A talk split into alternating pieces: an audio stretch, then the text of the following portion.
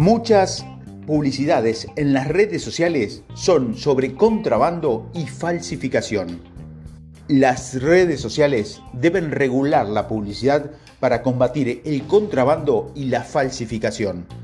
Al mismo tiempo que se vive un momento de crecimiento inédito en el comercio electrónico, en estos meses también se dieron a conocer datos extremadamente preocupantes. Según un estudio realizado, por la Alianza Transnacional para el Combate del Comercio Ilegal, TRASIC en las siglas en inglés,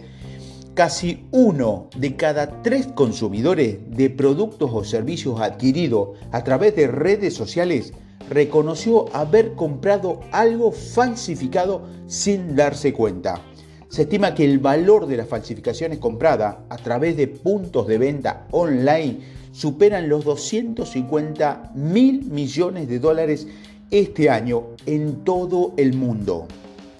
En la actualidad es indudablemente inflado por la pandemia del COVID-19 el engaño emerge como un riesgo inmenso para los clientes que realizan sus compras por canales electrónicos, donde millones de consumidores están expuestos a miles de anuncios fraudulentos que los llevan a otros tantos sitios web de comercio electrónico ilegítimo que venden productos falsificados y servicios engañosos.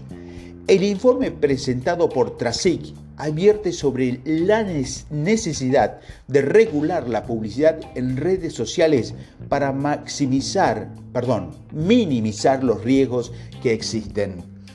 Trasic es una iniciativa del sector privado, al igual que la Asociación Civil Antipiratería de Argentina, ACA,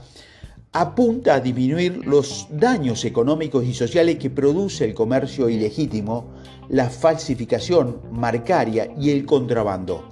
Busca fortalecer los mecanismos gubernamentales y para el informe contó contó con los datos de AFA, que es la Asociación de Indumentaria y Calzado de los Estados Unidos, que está compuesto por más de mil marcas reconocidas y que emplea a más de un millón de personas.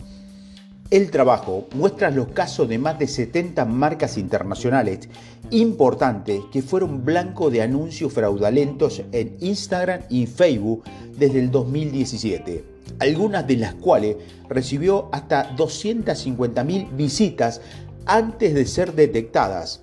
Al igual que los anuncios legales, utilizan algoritmos para orientarse a los consumidores en función de intereses específicos, ubicación, datos demográficos o historias de navegación.